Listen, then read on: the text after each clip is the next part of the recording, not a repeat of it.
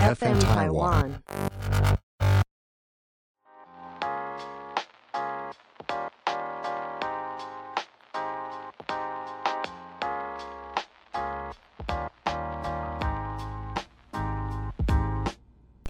欢迎收听 P A 大姐，P A 大姐，P A 大姐，大家好，我是平平。大家好，我是 Esther。本节目由 FM 台湾制作团队企划播出。不论你是想听、想做、想赞助 Podcast，都欢迎你们搜寻 FN 台湾 Podcast 的官方 IG 哦。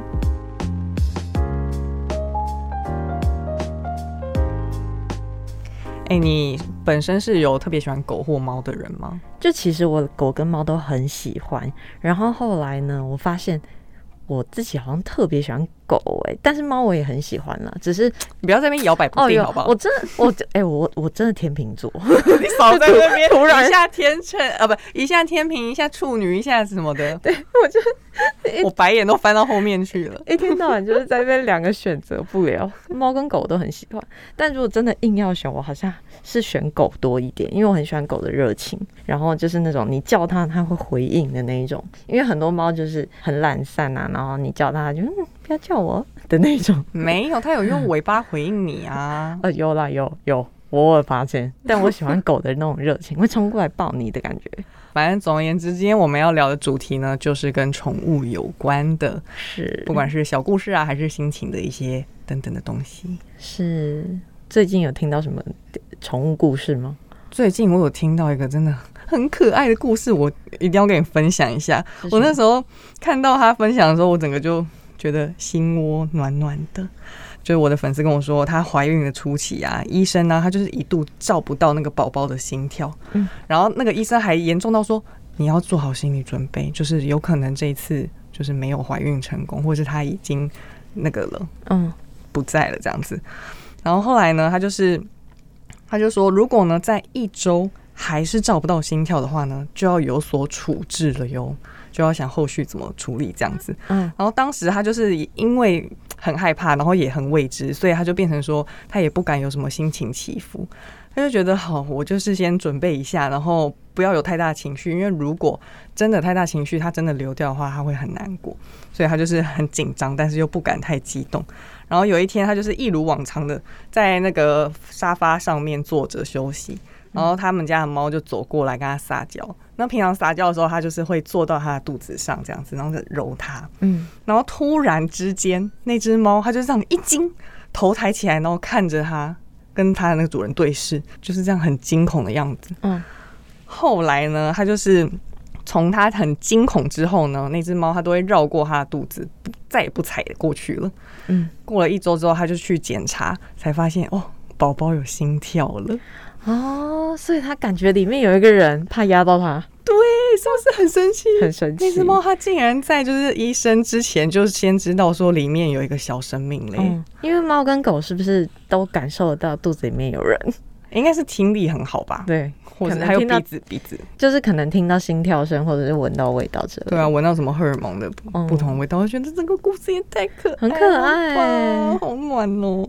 然后好好加在他现在女儿就已经满一岁了，所以真的有生出来哦，嗯，宝宝。哎、真的很赞呢。那猫咪根本就是你知道人体这个超音波，而且我每次看到朋友的动态，可能他们的小朋友是跟原本的狗猫一起成长的的那种动态，我都会忍不住一直回放看呢。哎、对，这也是我要问你的问题耶，因为我原本就想说，有很多人就是觉得猫狗啊都是比较脏乱，然后比较是过敏来源，嗯那就不养它，或是生了小孩之后就会把就是猫狗都送养。不行，但不行啊，怎么可以？而且我每次看到朋友的动态，然后他可能养那种大狗啊，然后跟他的小婴儿，然后他的那个小婴儿明明体积很小，那大狗体积很大，但狗狗都会一直就是想要去蹭它或什么的，嗯。那种动态都觉得超可爱的。我也觉得，而且我觉得就是让小孩从小跟动物一起生活是一件好事，因为他可以培养同理心啊、因为我侄子就是他，就是出生的时候就有一只马尔济斯在他旁边，嗯。他每天都会跟他相依为命嘛，然后现在就是疫情都待在家，也不能去遛他，嗯。然后就一直陪他，然后会呃他自己要吃东西的时候，小朋友自己要吃东西的时候，他都会想到说，呃，那要赶快分给他一点点啊这样。可爱，就他自己吃饼干，他也想要分给他一点，就是他们两个是互相的那种，嗯，对就是一个兄弟的概念。对，是兄弟。好可爱。而且这样子他也比较，你知道会体贴，对，训练他体贴的能力，以后就可以体贴妈妈什么真的。的，我觉得很好哎、因为就可以训练小孩照顾啊。是我的话，我也蛮希望，就是如果有小孩，我就会让他去跟动物从小一起长大。嗯，而且这样子，他也可以比较提早知道说啊，如果就是生命总会有结束的那一天，然后他可以提早面临到哦，就是会死亡，然后怎么去处理自己的情绪。我觉得这这件事蛮好的，嗯，因为像我的话，我从小其实我的家族就是走一个大家身体都还不错，然后也没有什么意外，所以就是我没有遇过什么生离死别。老实说，就是年龄差距没那么大啦。就不管怎么样，反正我就是没有遇到什么生离死别的事件，然后我也以前都没有处理过这些情绪。我主要都是因为就是养了两只猫之后，有其中一只在去年就胖胖它过世嘛，嗯然后我才知道说，嗯，就是过就是当这个生命离开我的时候，我会有什么样子的感觉，然后在它离开之前，我应该怎么去处理它的。也不是说处理耶，应该是说他生病的那个历程，我应该怎么去陪伴他，对他来说是比较好的。嗯，我觉得这个真的是没遇过之前，光用想象是想象不来的一个东西。然后我就想讲说，一开始啊，就是我养他们两个，其实是嗯一个意外。就因为我本身从小也是特别爱狗，我爸小时候到我长大期间，就是十几二十年期间，他都是养狗，所以我也是比较喜欢狗，很热情，然后嗯比较好有规矩，因为可以去训练它。可是后来呢，我就是有一次在嗯、呃我读大学的时候，然后我们家附近有一只猫，它受困了，把它救下来之后，就想说收编它吧，然后就顺利的收编起来，然后买了一大堆器具。但是它跟我们相处是超级不好的，它就很讨厌我们哎、我觉得有一些猫真的特别有个性哎、就是说不喜欢你，就是我跟你没缘。对，就是室友，就是同班同学，但是永远不熟的那一种。大学四年，我还是不知道你叫什么名字。对，室友，纯室友。就那种感觉。然后他就是有一次在我那个门打开的时候，他就整个冲走，然后一路不回头，就远远的看着他，想说：“哎、哎、你可不可以可以，就是、嗯、可怜我一下呀？”竟然就直接走了，所以我最后。就觉得啊，嗯没所以办法，你至今还没见过他，对不对？没有哎、因为他直接我因为我是住在半山腰，所以他直接往森林的地方走去，我就想哎，咋、他就直接消失在丛林中。啥眼。我们全因为我那个时候是室友有五个，嗯，所以大家都傻眼说：“哎、你的猫不见了，怎么那么快傻眼。？”然后最后因为我东西都买了，我想说不行吧，这样很浪费钱的。然后我就决定上网去领养。嗯，然后我一开始就只想要养一只，但是是我到艾妈那边之后，艾妈就不允许我只养一只，她说。你必须要养两只，因为他们公就是感情很好。嗯，那我我内心的想法是说，应该是因为一只比较可爱，一只比较丑，所以 怕送不掉吧？好坏哦，怎么可以这样想？不是，因为刚好没比较没伤害，就一比就没办法。因为胖胖就是啊，没办法，臭臭还好你听不懂。因为胖胖就是长得圆圆滚滚的，就是因为他们是呃美短混那个虎斑猫，然后胖胖就长得比较像美短，所以他的脸就圆圆的，手也粗粗，身体也肥肥，就很可爱。嗯，但是臭臭它就是很细长，跟我一样，就是走一个不讨喜的路线，所以我一开始看到它的时候就觉得，嗯，哦，所以他们小时候差别很大吗？因为我觉得后来他们长相真的蛮像的耶，没有到差很多啊。你说五官吧，对，但是骨骼差超多哦，的，骨骼还有肥胖程度，哦，因为他们两个连体质都差超多的耶。胖胖就是呼吸就会胖，然后臭臭就是他吃菜多，他还是就是瘦瘦的。嗯，所以后来就是看他们的时候，我就是有稍微想了一下，想说真的要养吗？因为我那时候大学，我就觉得嗯，我零用钱又没有很多，然后我也是拿爸妈的钱，也没打工，这样真的可以养吗？最后想了太久了，我就觉得好像应该是可以吧，因为猫的食量又没有像狗那么多，嗯所以我最后还是两只都养。啊，对啊，然后很多人都说，哎、你怎么两只长那么像？对，因为他们是兄弟，不要怀疑。哦，所以你就一路陪伴他们到现在十几年了。是他陪伴我十几年而已，我 想哭。但我说实在的，养宠物之后，我的生活没有什么太大的差别耶。嗯，就我对，因为主要是因为猫不用遛吧，因为假设今天如果是狗要遛的话，你就会变成每天都一定要出门啊。对啊，对，就是它猫的自理能力很强，我就给它饭啊、食物、猫砂，嗯。然后它就可以好好的活着。然后刚好他们两只感情很好，所以他们可以互相陪伴这样子。啊，所以我一开始养的时候，唯一的差别应该只有把小杂物收好，嗯，其他的就是因为猫小时候会比较好，呃猫跟狗都是小时候会比较失控一点。很爱乱吃东西，嗯像那个玛丽一样，你知道吗？玛丽与我那个连电话都吃掉了。哦，我不知道，那是什么？就是一个很可爱的狗啊，马那个拉布拉多，然后嗯它就是一个嗯从小很很暴动的一个狗，嗯，然后它会乱咬全家的东西，然后甚至有一次把电话都吃掉了，然后还拉出来，很厉害啊。它这是卡通吗？不是，它是一个那个啦电影，哦哦但蛮感人的。反正总而言之，臭臭小时候也是吃了一些嗯蛮厉害的东西，哦，哦比如说什么巧拼啊，就是拉出来大便竟然是绿色，我就想，哎、哎、怎么是浩克的颜色？然后 我才发现说，哎、我旁边的那个美术材料被它咬掉，只剩下三分之一这样子。它拉得出来，我也很佩服他。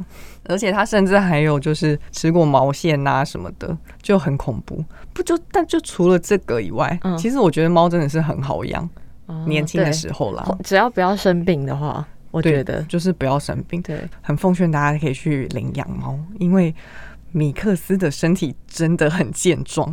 哦，对耶，因为一般就是朋友都是，如果如果是养那种嗯品种的，，对品种猫，他们就是小时候都要一直去看医生呢，疯狂看医生。不只是猫啊，狗也是啊，对因为都会有一些基因缺陷啊。对，然后我我自己也是走一个经济实惠的路线，我有评估一下我的经济能力，我就觉得嗯，我还是养米克斯比较好，因为至少它不会有什么太大的病症什么的，通常都是老的时候才有。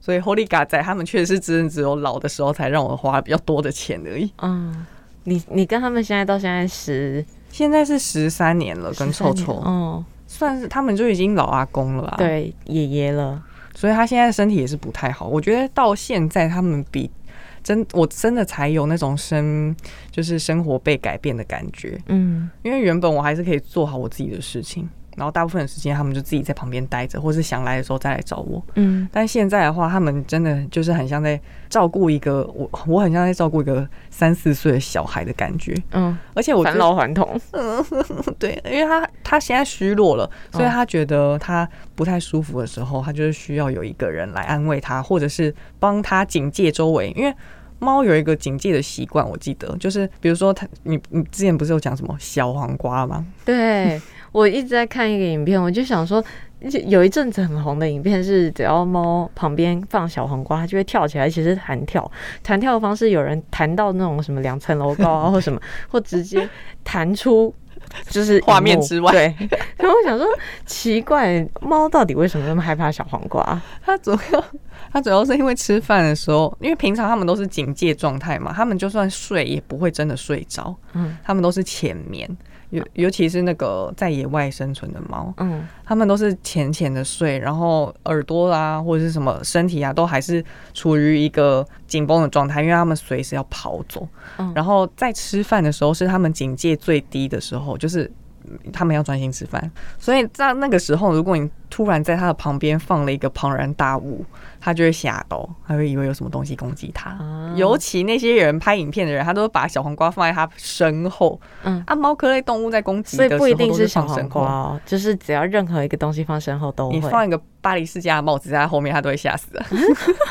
原来对啊，所以那个时候就是他现在就会变成。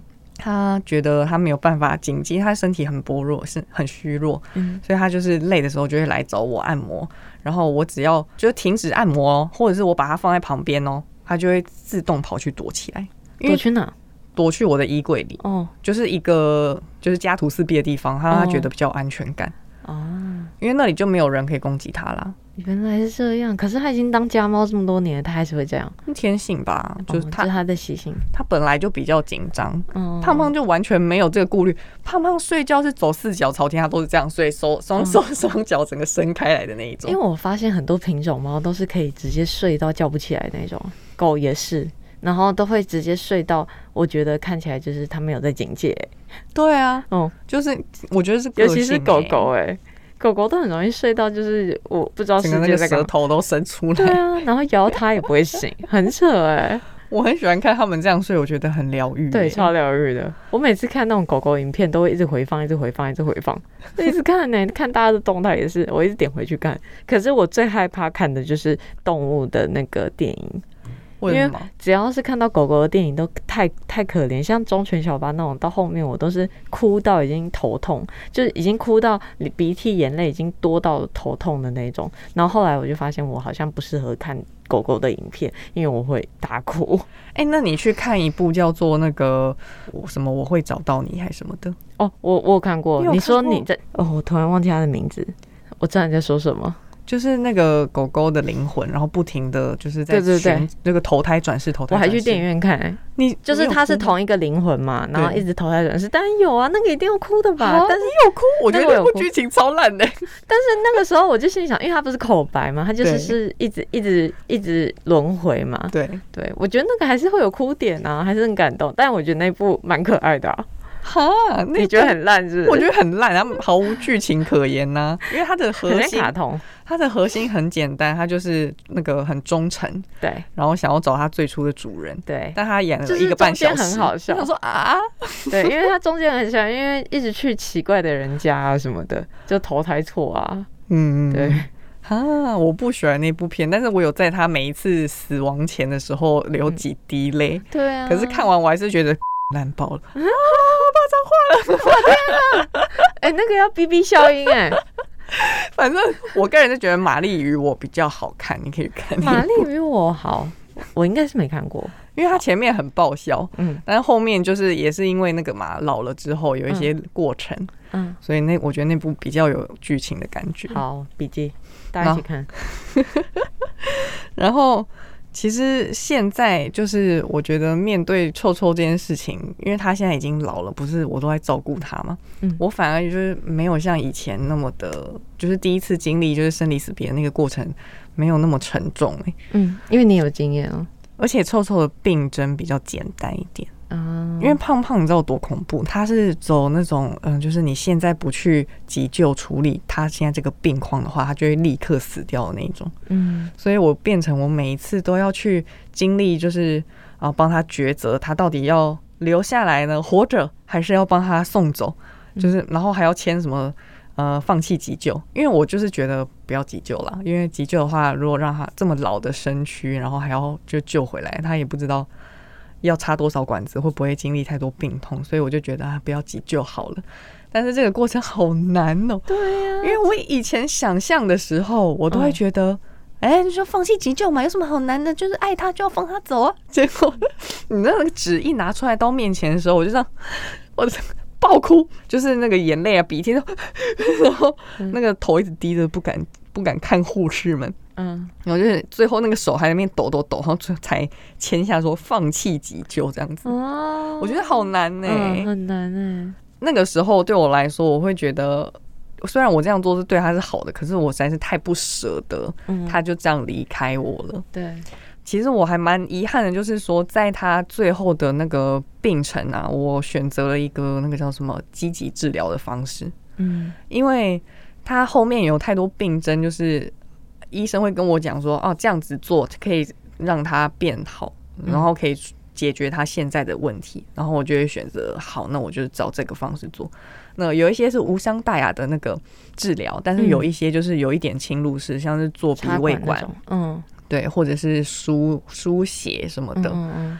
我真的觉得，哇，我我应该要在，我应该要在他那个时候呢，就是他开了两次刀，第一次开刀，嗯。然后病变，然后后来第二次开刀有变好，但是呢，他就是贫血，然后没有办法制造血，因为他肾也不好，所以我那个时候就选择帮他输血。我那个时候，我现在就是在回想，觉得嗯我应该在他缺血的那个时候，我就要赶快先放他走了，嗯，因为他输血之后，其实还有半个月的时间，又有其他的并发症要处理。是因为要适应那个新的血吗？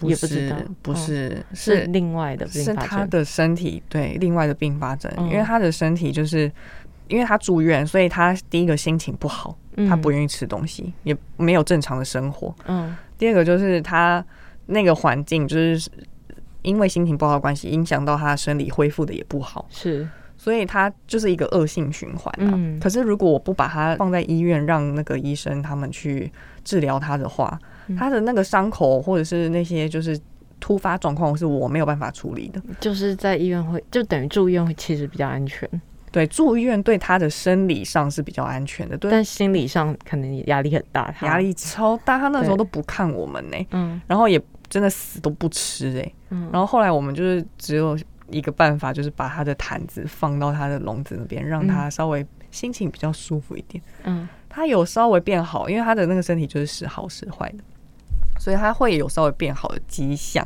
然后我就会抱着一个一丝的希望，想说，那我们再做一个下面的治疗好了。嗯可是还是就会变成说，他又是延长他很痛苦的时间。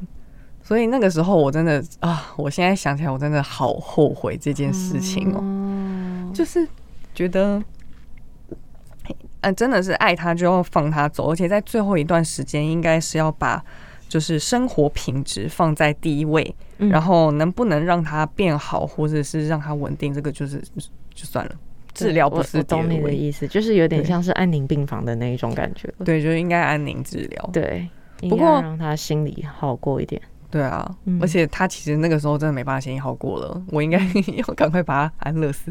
不过我那个时候其实有请一个安乐死的那个医师来评估，但是他评估说又还好，因为他的那个活动迹象什么的，就是我们他有一阵子比较好的时候，我们把他接回家里住。嗯他就是又评估他的活动迹象，感觉嗯还是有一线生机，还不然再等一等好了。嗯，然后他的评估方式，我觉得也蛮合理的，可以给大家分享一下。是什么？因为他除了评估宠物的身体状态，然后进食，然后他对于他原本的喜好还有没有兴趣，就比如说他很喜欢木天疗粉，他现在闻到还有没有兴趣？如果有的话呢，我们就是可以表示说他心理状态还不错，然后还有那个动力，然后身体也有那个身体上的动力去啊、想要做他有兴趣的事。嗯然后还有就是说，他吃饭、睡觉、喝水的那个时间呢、有没有嗯比较有规律？生活品质有没有到达一个水准？不能说生活水准、生活水平很高，但是就是有没有到达一个水准这样子。然后除此之外，他也会评估饲主的心理状态，嗯，因为我们在照顾的时候其实压力很大，对，然后也要不停的跑医院嘛什么的。然后除了心理状态以外，还有就是跟家人的人际关系紧密程度 不是不是，因为他有跟我解释这个，我觉得很对。是什么？因为我们家的人就是都很爱这两只猫，嗯，然后很 care 他们的身体状况。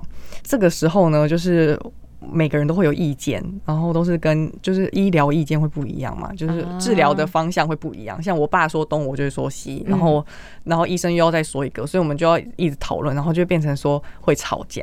对，所以家庭关系也变成一个评估的问题。嗯，然后再来还有一个就是经济能力的问题。所以他就是整个评估下来之后，就说还有一线生机。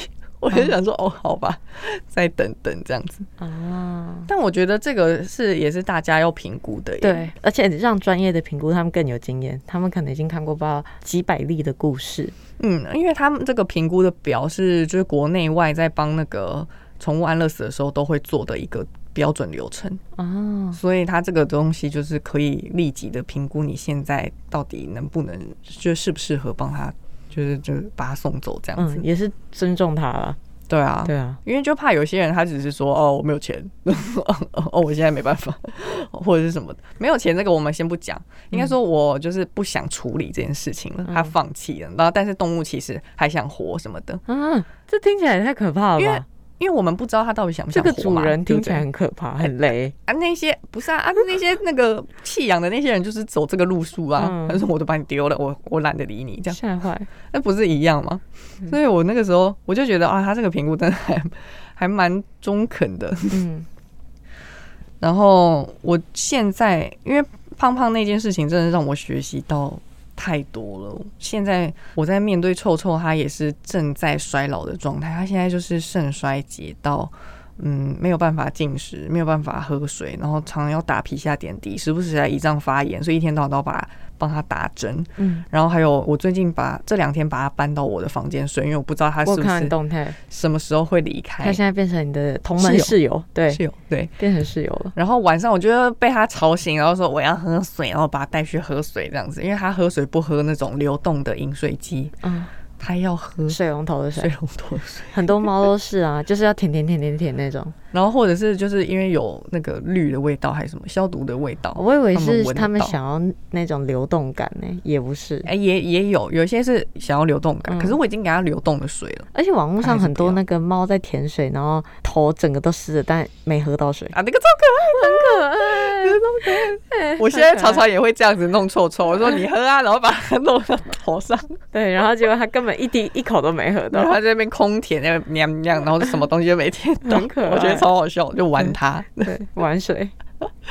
然后反正我现在就是保持着一个，就是让他舒舒服服的过他最后的日子就好了，嗯因为他其实已经撑很久了。医生说诊断说他是肾衰竭末期的时候，他说你这个大概撑不过三个月，但是已已已经半年了，所以哇，真的很赞呢。所以我觉得安宁治疗说不定是比在医院好很多哎。当然我觉得还是要看宠物的个性。嗯因为我们家两只就是不喜欢在外面的，他们只要一出门，他们就很痛苦。嗯，所以他们在家反而会比较稳定，就比较嗯不会让它什么并发症都跑出来。对所以我觉得这个怎么治疗也是一个很大的学问呢、对啊，我觉得大家可以评估一下你们的猫或狗是什么样的个性，适合怎么样的治疗，就在嗯生病的时候需要怎么样的关注。真的就是以他们的出发点为主，就是不要想说、哦，我这样做会对他好。今天去想象你是他，然后用他那个那狗狗视角、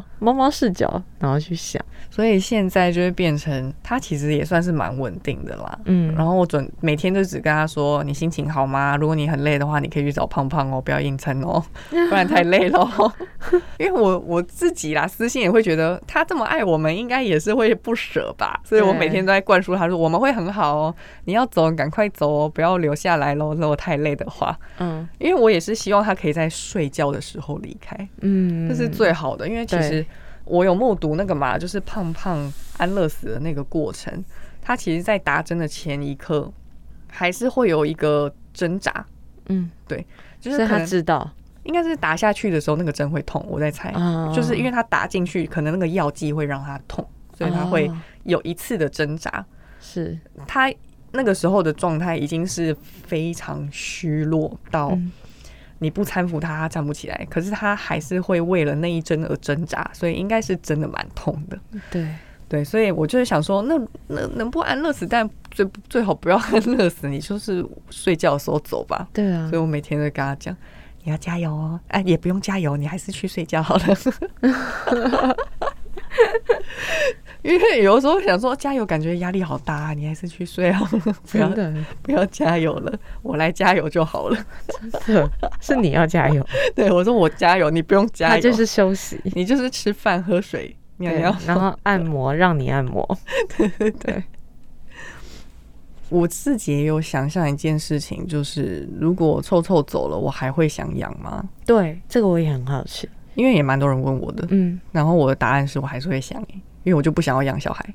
啊，没有啦，因为我觉得养宠物对我来说，就是是我自己选择家人，在外加就是我真的很喜欢，就是被宠物陪伴的感觉。对，因为每个人的个性不一样。像我身边有个好朋友，就是 Niki 的猫，就是前阵子过世。然后那他呢，就是我有问他这个问题，然后他就说，他目前的话可能是先不想，因为他觉得再接受一次生离死别有一点太痛苦这样子。